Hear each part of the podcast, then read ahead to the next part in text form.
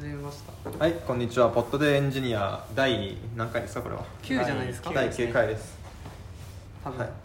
今日もですね、えっとゲストを一人お迎えしています。おいいですねはい、こんにちは。えっと、ウォンテッドリーで働いてる新谷と言います。よろしくお願いします。お願いしよろしくお願いしまますえ一応自己紹介も僕らもした方がいいんですか？確かに大坪です。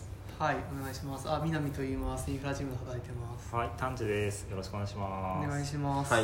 お願いします。今日ゲストがいるんですね。そう、ちょっと昨日ツイッターで喋ってて、あ、これはポッドキャストで話したいなって話が一個出てきたんで、なるほど。ちょっと。う楽しみですね何かっていうとですね、まず本のタイトルが何ですか？あれは。本のタイトルは本の話らしいですよ。本の話なんですね。確かに。えっと、みずほ銀行システム統合苦闘の19年史っていう本で、いいですね。これあのちょっと前に話題になった本なんですよね。んえっとえーっとちょっと前にみずほ銀行が、えーシステム統合で何回かメンテナンスしたと思うんですよね、覚えてます覚えてます。それがとうとう成功したっていうので今までのなんですかね、まあ、ポストモーテムじゃないですけどこういう歴史があったんだよみたいなのが綴られ綴られている本で結構なんだろう。自分これこれ読むまでうんうんえーっとこの統合何人月でしたっけ？35万人月。35万人月か。うんなんかいろいろすごい数字が出るよね。話ですね。大体お金の話とかもそうだし。確かに。4000億円かかったうそういう噂がそうそうありますね。そういうっていう話とかでいやなわけないでしょって思ったんですよね。何かがスカイツリーの何本分かなんか。そうそうそう。あーなんか言いみたますよね。確かに僕らがそのやってる開発とかと、まあまあ、お金とかも結構全然桁が違ってうーん。そうそうそうまあやってることもちょっと全然違うけどうん。イメージできないみたいなところあるよね。そうなんまあそうですね。まあ、試しにまあ人月計算って結構大変、まあ、難しいというか、まあ、単純に人月だけ見たらいいわけじゃないというのはあるんですけど、えっとまあ、もしウォンテッドリーが、まあそののまあ、これまでのその開発っていうのを人月計算するとおそらく、えっと、2000人月ぐらいになるかなっていうぐらいのイメージを持ってるんですね。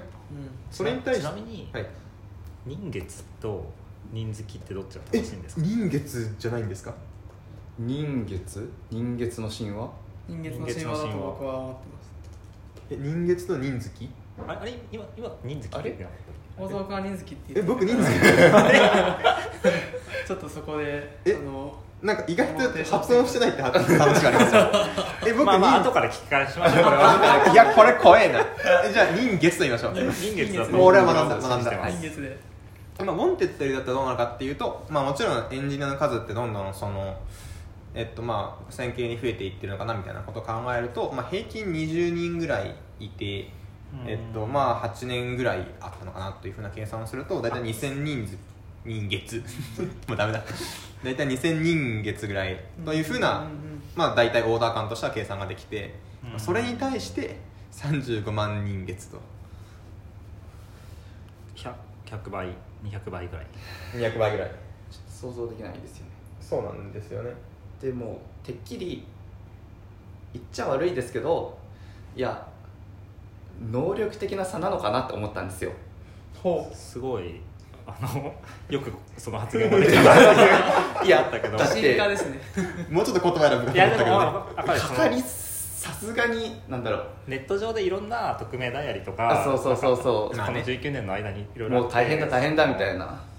てんやわんやしたみたいな。ッチの典型例みたいなそうそうそうそう。言われ方をしてたので進め方が悪かったんじゃないかみたいななんか IT 業界の桜田ファミリアだみたいな。そういう言い方もされてていやって思ってたんですけどこの本を見てうん。あ違うなって思って ああそうなんだ。なんかまあ確かにこんだけの人数でプロジェクトをしようとしたら確かにそのぐらいかかるのはそうなのかもしれないなっていうふうになんだろう思い直せるみたいな。うん。頑張ったんだなっていうのがいろいろ分かる本で面白かったので紹介したいなっていういいですね。あれだけ自信のあった新谷君がそういうふうに思い直した。確かに。という。それだけのことが書かれている本ということですか？ら ねえちなみに概要を知りたいんですけど、はい。どどういう人がはい。どういう立場にいた人が書いたんですか？それは。何なんだろう。なんか。でまあ、パッと見てる感じそのインタビューをしてるというか、まあ、その中の人がこうだったんだよって書いてるっていうよりはあのどうやらこうらしいと。うんその外部的に分かる情報とか、まあ、例えばその4000億円っていうことがどどうやって言えるかっていうと、まあそのまあ、大体人数人月。人月。もうダメだわ。人月っていうのはまあ公開35万人好き人月って。も うもう一生言えないわ。どっちでもいいどっちでもいい。はい、っていうのも公開されていてで、まあええっとまあ、ひ単価としては大体100万円から120万円ぐらいだから、まあ、大体4000億円ぐらいかなとか、まあ、あとその決算書になんか5000億円ぐらいの損失が計上されていて、まあ、全てが今回のシステム統合ではないだろうけれども、まあこれぐらい、まあ、その大大部分を占めてるだろうから、まあ、やはり4000億円ぐらいだろうみたいな。そのか内部の状況をずっと見ていた人というふうな書き方ではないですね。はいはいはい、うん。いろんな人からインタビューしてその結果をまとめて本にしたっていう感じなんですね。そうですね。そういうふうに見えますね。まあ、公開情報っていうのもきちんとまとめてるっていうのはありますけど、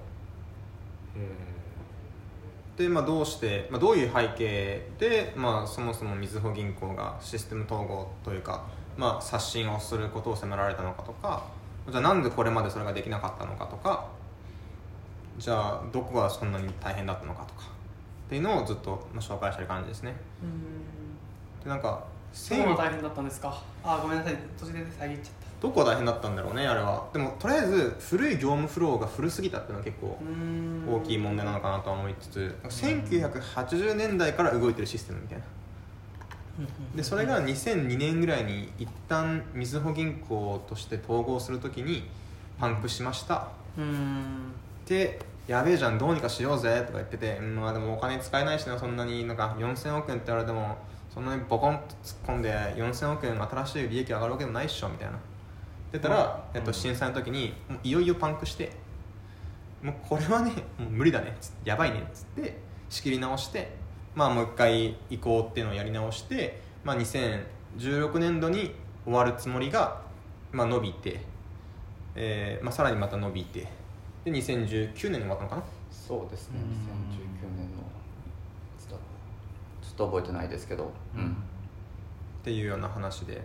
うん。結構組織からねその変えてうまくやっていこうみたいなところがあったりして強いなって、ねそうですね。なんかえっと哲平がツイッターにちょっとまとめてくれたやつほう。そんなものがあ見るとみずほフィナンシャルグループとみずほ銀行みずほコーポレート銀行のそれぞれに CIO これ、えっと、最高情報責任者って確か書いてあったんですけどまあ CTO とかっていうのとまあちょっとどこまでそのまあいなんだろう役割が違うのかわかんないですけどまあおそらく同じような、まあ、役職の人だというふうに考えていいんじゃないかなと思っててがえいそれぞれに一人ずついたらしいんですよね。うんでなかなかそのそうすると仕事がうまく進まないんでじゃあもう全体の CI ん？CIO か、まあ、この人だってドーンって。据えてでその、まあ、きちんと、まあ、会社としては3つあるんだけれどもその、まあ、移行の移行に際してのオペレーションっていうのは、まあ、1箇所でできるようにまとめましたみたいな話とかからあって。そそれってちなみになんか最初はうまくいかなかったから解決策としてそういう組織の問題も含めて解決したって話なんですかそうですね。そのなんだろうざっくりとこの本前半と後半ではは。なんだろう前半にすごいいい話めっちゃ書かれてるんですよ。はい。で いい話。後半はすごいなんだろう泥臭い話がいっぱい書かれてるみたいな形でそうですね。後半を読めば後半を読んだら大体なんだろう。まあそうですね。分かってはくるんですけどそうですね。なんだろう。記者会見とかしてはいはい。本当にそれでよかったんですか？みたいな。えー、っと何ですか？えー、頑張れ頑張れ。なんだっけ？まあいろいろ、えーっとサービスがダウンするみたいなのでうん記者会見してごめんなさいみたいなのやったりとかあとそれに合わせてその金融庁からもうなんだみそ銀行が、えーシステム止まったら国民が困るんですよね。だから、もうインフラですよね。そう。金融庁からもうちょっとかなんだろう。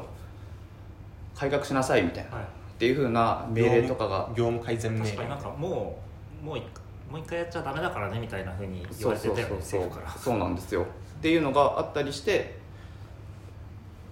まあそういうなんだろう外的な要因もありつつそうですね。結局えーっともともとえー CIO っていうのは、えー一応役員という名前はついていついていいるものの、えー取締役会には参加できてなかったらしいんですよ、そういうポジションだったらしくてだけどその今回え統合しましょうって言った時にそのポジションからでなんだろう温度を取って頑張るっていうのは難しいっていうことに、まあ、やっていくうちに分かってで最終的にえーっとまずみみずほフィナンシャルグループグループの、えー常務取締役を与えてでこれじゃあまだ足りないってなってフィナンシャルグループの取締役として、えー副社長とあとみずほ銀行の副頭取。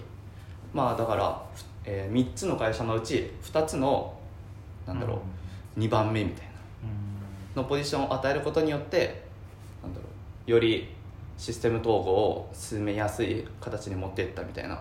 うん。なんだろうそのなんですかね。まあえーっとシステムの、まあ、リアーキテクチャっていう、まあ、マイクロサービスとかと多分似ているとは思うんですけどやっぱりなんだろうその組織構造とシステムの構造って一緒にしないとうまくなんですかね進まないというか改善は進まないんだなっていうのをなんだろうこのこのでかい規模でもなんだろう同じ法則がな成り立つんだなっていうのがうん。面白っていうふうに思ったんですよね。あ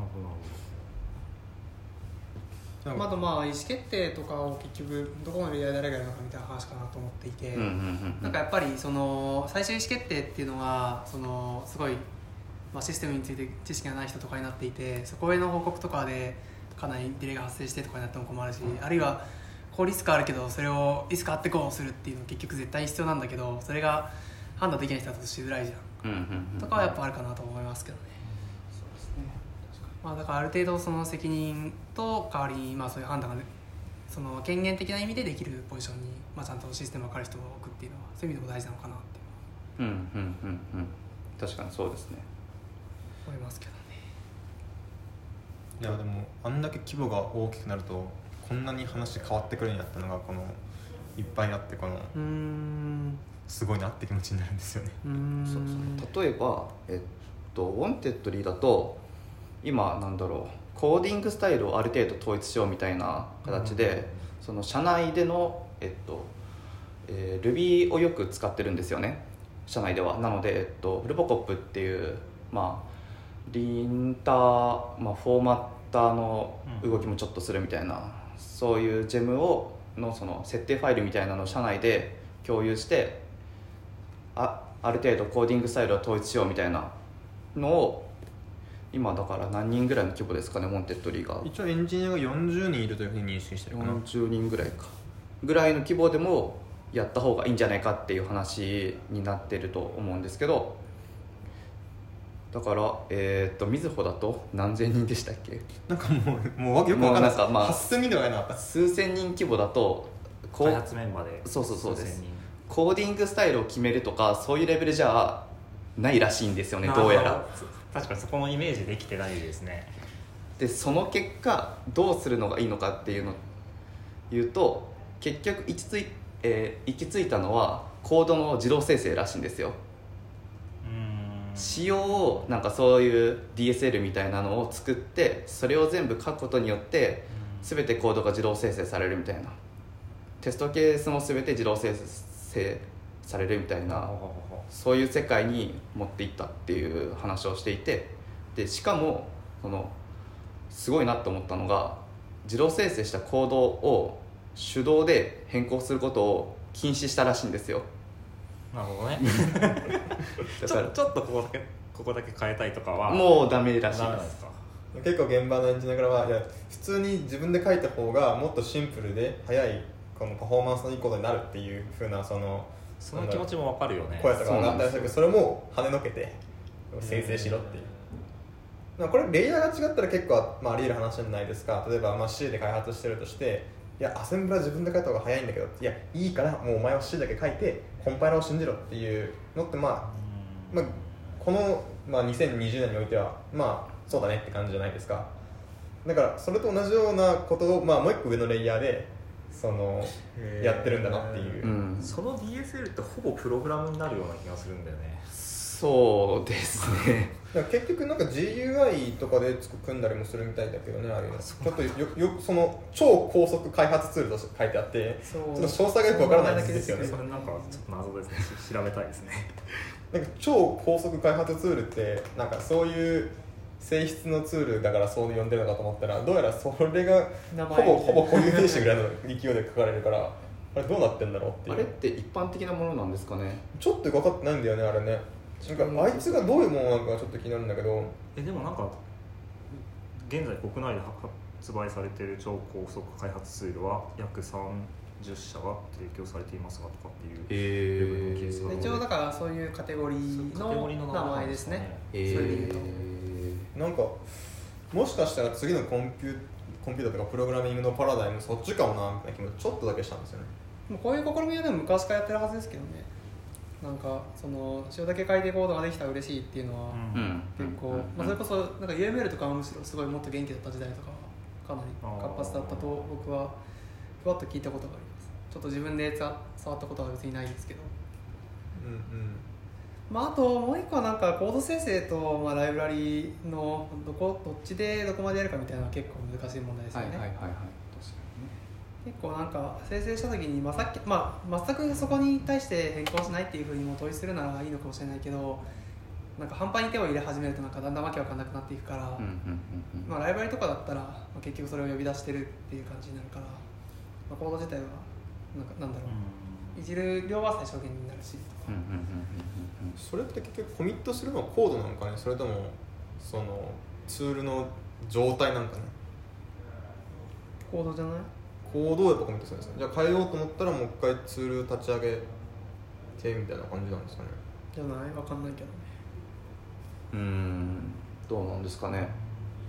えでもそその規模だとコード自動生成を使った方がクオリティが上がったっていうのそういう。がその本の主張なのそうですね。だから一応速度もあの5分の1の時間でできるようになったとか書いててそんな速度はかい。な開発速度開発。うん。原理的には5倍かかったってことですよねそうですね。100年かかる。まあそういう準備もやってたからみたいな話もあるかもしれないですけどね。でもなんか結構そのまあ特にまあ SIR とかじゃなくて自分でゴリゴリ書くエンジニアやってる人ってまあなんかちょっと、まあ、SIR のことをちょっとなんだろう。スクリーンショットペタペタやってんでしょみたいな。ちょっと俺たちの方がいいエンジニアだしみたいな。いう意識結構あるんじゃないかなって思ったりもするんですけど。なんかこれ読むとなんかいやそのスケール感でその決断ができるのはすごいなっていう気持ちにどんどんなっていくんですよね。うん。うん。大坪君も読んだんだ。あ僕まだ全部は読んでないんですけどまだ3分の1ぐらいしか読んでないんですけど。えじゃあその良いところしか読んでないんじゃないですか？さっき確かにさっきのまあそう説明だと。そうです。苦しみが後半になるという話だったので。確かに。読んでみようかな。結構まあ面白いは面白いですよ面白かったです。なんかだから規模が何倍何倍って言ったらいいんだだからまあうちぐらいの会社の規模だったらまあ200倍とか、そういう規模。200倍のがどれぐらいかもよく分かんないけどね。だから思ったのは一つの会社の規模で開発できないものはなるべく開発しない方がいいんだなっていう。なるべく会社を超えたらコミュニケーションコストとかなんかうん。全てのコストが増大するなっていうもしなんだろうもしこのみずほのプロジェクト多分一つの会社で完結していたとしたらもうちょっと早かった。もうちょっと早かったんじゃないかな。え普通なんかそういうエピソードが結構出てくるっていう。うーんってういうよりもそのなんだろう CIO が3人いて困ったとかそもそもなんだろう連携が全然取れなかったとかっていう話がいっぱいどうなんだろうそれに関してはさ別に同じ会社でも結局部門間の断絶が起きてみたいなとかってある程度大きくなったらよく聞く話かなと思うけどね。そわかんない。まあもうもっとてか最悪そのある程度の権限ある人が「こら!」って言えばなんかそこのなんだろう下の部門もまあ、まあ、それに従うとか、まあ、それに、まあ、そういうコミュニケーションができる形に、まあ、強制的に変えることができるから、まあ、そういう意味でなんだろう。同じ組織だったらたとえ最初部門間断絶していても変えやすいとかあるかもうしれないけど、うんうんうん結局なんだろうな。同じ企業でも同じ苦しみはありそうだなってちょっと思った。まあもちろんそれはあるはあるんだろうなと思いつつも、まあ、会社っていうのは結構、まあ、分かりやすいなんかなんでしょうね、まあ、分断というか、うん評価制度がそれぞれ違って、うん。まあ、じゃあそのプロジェクトで失敗した時のリスクっていうのはその会社によってその違うから、まあ、うんミーティングでちょっと噛み合わないとかっていうのは全然大きそうだし、うんまあ、もちろんその会社が同じでも、まあ、例えば、まあ、デブとオプスが対立してうまく進まないみたいな、まあ、話も典型としてあるように、まあ、部署間でそういったことっていうのは全然起きるんでしょうけど、まあ、会社として分断されると、まあ、それが顕著に現れてしまうっていうのは、まあ、一つあるんじゃないかなとちょっと思いましたね、だから Google みたいなバカでかいところが1個の会社でドーンと存在してるのは結構あれあれは、まあ、内部でどうなってるかよく知らないけどね。うん。ある意味効率がいいのかもしれないよね、そんな気はしますね。いやそうその話で言うとささっきもうすごいたくさん人がいてコーディングスタイルを揃えられないからみたいな話をしていたけど、まあ、Google とかはね別にコーディングスタイルガイドとか作ってそれで実際レビューを回してとかやってるからまあそういう例もあるっちゃあるよなとはちょっとまあす確かに。確かに人数で言うとそうかもしれない、まあ、使えるエンジニアの平均的水準がどこかっていうのは結構違うんじゃないかと思いますけどね。うなんか Google に入れるその天才プログラマーだけ集めたら別にそれでいいしみたいなみたいなところはあるんじゃないですかね。でもとにかく、まあ、なんだろう。規模感が違うとこういう苦し新しい苦しみが生まれることもあるし逆に、うん。まあ、今僕らが見えてる苦しみっていうものも、まあ、共通するこういう部分は共通するんだなっていうのが結構、うん。まあ、あったりもして、うん。まあ、将来こういう問題があるかもしれないなとか、うん。その辺は学びがあるかもしれないです、例えばその新しいそのシステムに変わって使い方が変わるからその使い方を全従業員に教える必要があるって言ってまずその新しいシステムの使い方を教える人を百何十人まず要請したみたいな。話とかあって。まあうちぐらいの規模だったらなんだろう。ちょっと新しいツール作ったんだよねって。言ったらまあじゃあ月1のミーティングでちょっとペロッと喋ってまあドキュメントをきちんと出しておけばあとは分かんなかったら駅に来てねって結構解決すること多いと思うんですよね、うん。もちろんもっとできることいっぱいあるとは思うんですけどそういうのが全く通用しないってなるとそういうどういう計画でその教育していくかっていうことまで考える必要があるんだなとか。っていうのは結構スケールによって出てくる問題だしで逆にその3連休を狙ってそのシステムの移行をする。でその3日目は予備日に置いておくとかっていう話は、まあ、全然僕らでも同じように考えてやってたしみたいな。はいはいはい。確かに。結構、まあ、こういうところが共通だしこういうところがスケールしたら問題になるんだろうなっていうのが見えたりして。だからまあこれからどんどんどんどん成長していく企業を目指す僕らとしてもまあなんでしょう。まあスケールしたらこういう方向にその難しさが出てくるんだろうなっていうことも予見できる、まあ、一つのいい材料になるかなとはちょっと思いました。いいいい感想ですね。う んぜひこれ読んでみてほしいなと思いますねいろんな人に。はい。いいもですね。う時間そろそろですかね。確かに。結構これについて話した気がする。じゃあえっ、と第何回だっけ？9回。9回。第9回。えーポットでエンジニアでした。はいありがとうございました。ありがとうございました。ありがとうございました